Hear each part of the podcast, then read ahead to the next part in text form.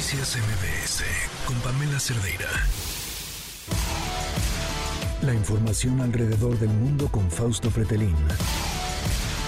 Fausto, ¿cómo estás? Muy buenas tardes. Hola, Pamela, muy bien. ¿Y tú? Bien, Muy buenas tardes. Muy bien, muchas cosas que nos tienes que contar. Sí, pues mira, desde, desde la parte. A mí, bueno, esto no, no lo había comentado la producción, pero lo del el entrenador español, cómo le ha dado Ah, la vuelta ah, al mundo, ¿no?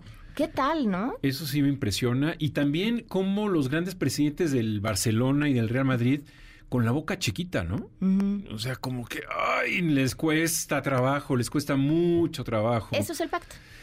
Ese es el pacto. Los jugadores, creo que hay uno que se llama Borja Hermoso del, pe- del- del equipo Betis de Sevilla. Él sí renunció a ser seleccionado a la, a la, a la, a la española, a la selección española, pero ningún otro más, hasta donde yo tengo entendido. ¿eh? Fíjate que ese, esto que dices es súper interesante porque hay quienes dicen, ¿y, y por qué el re- las demás no renuncian por en protesta?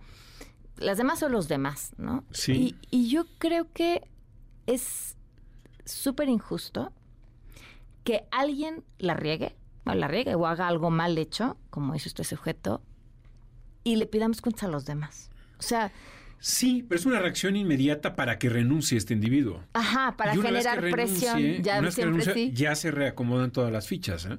porque Sí seguramente sucede. ya no va a existir esta persona en, en la oficina de la Federación Española ni el entrenador de la selección española, la- el que ganó la, bueno, el que entrenó a las, a, a las chavas de, de la selección, ni gran parte de su equipo técnico que también ya renunció. Oye, Fausto, ¿y qué tremendo? O sea, si hubiera salido a decir, lo siento, Claro. me equivoqué, Es un manejo de crisis. cometí un terrible error. Es un manejo de crisis. Fue pésimo su manejo de crisis. En los manejos de crisis no puede ser eh, demasiado presuntuoso, sino debe de ser humilde.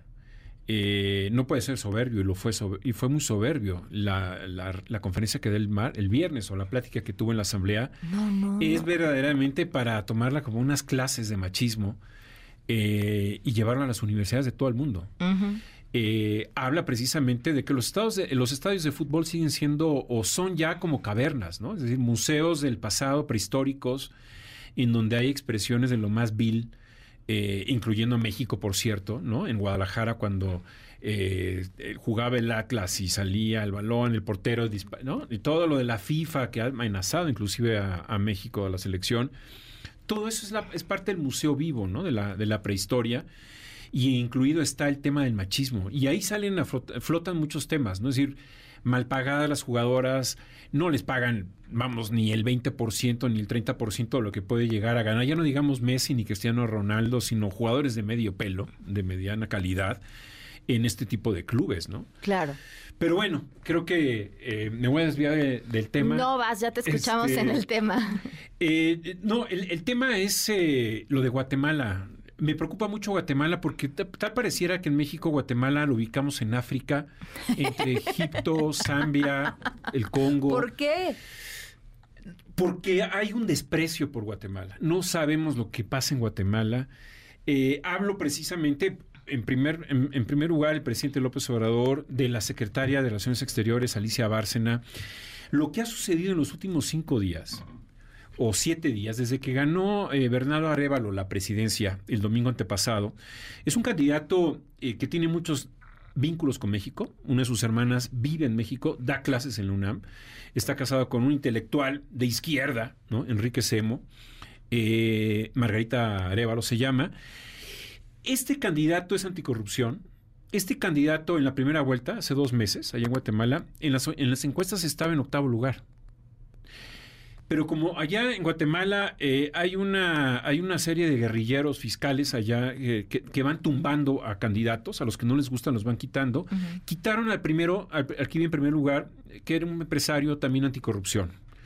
A la hora de que lo eliminan, los guatemaltecos inteligentemente se van a, a vo- a votar a, a favor de Bernardo Arevalo, que era el único anticorrupción. Gan, bueno, queda en segundo lugar en la primera vuelta, pasa a la segunda vuelta y arrolla a esta persona eh, que ya te habíamos platicado, Sandra Torres, tramposa porque no se divorció eh, por desamor, sino se, se divorció porque quería ser presidenta de Guatemala, eh, de Álvaro Colón, ya difunto. Y en estos últimos días lo han amenazado de muerte a Bernardo Arevalo.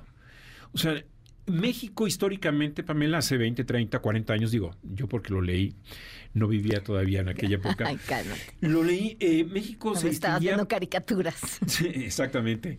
Se distinguía por ser como un líder en Centroamérica. ¿no? El gran competidor en América Latina es Brasil. Y Centroamérica es muy aliado de México, o era. Hoy en día ya no nos acordamos qué pasa en Guatemala. El gobierno no ha dicho nada. Tendría que dar más apoyo a Bernardo Arevalo, exigir más cuidado con Bernardo Arevalo. Washington está mucho más cerca de Guatemala que México. Wow, qué dato. Washington está más cerca. Eh, es Washington el que ha sacado una lista de corruptos, una lista que se llama Engel, de en donde aparece la fiscal actual, la fiscal general de Guatemala, no puede entrar a Estados Unidos, está etiquetada como corrupta. Eh, jueces están etiquetados como corruptos. El, el sistema guatemalteco está, está totalmente corrompido. Y hablo del poder ejecutivo, el legislativo, el judicial. Todo es una matriz, todo es un sistema, un mecanismo que está totalmente en la corrupción.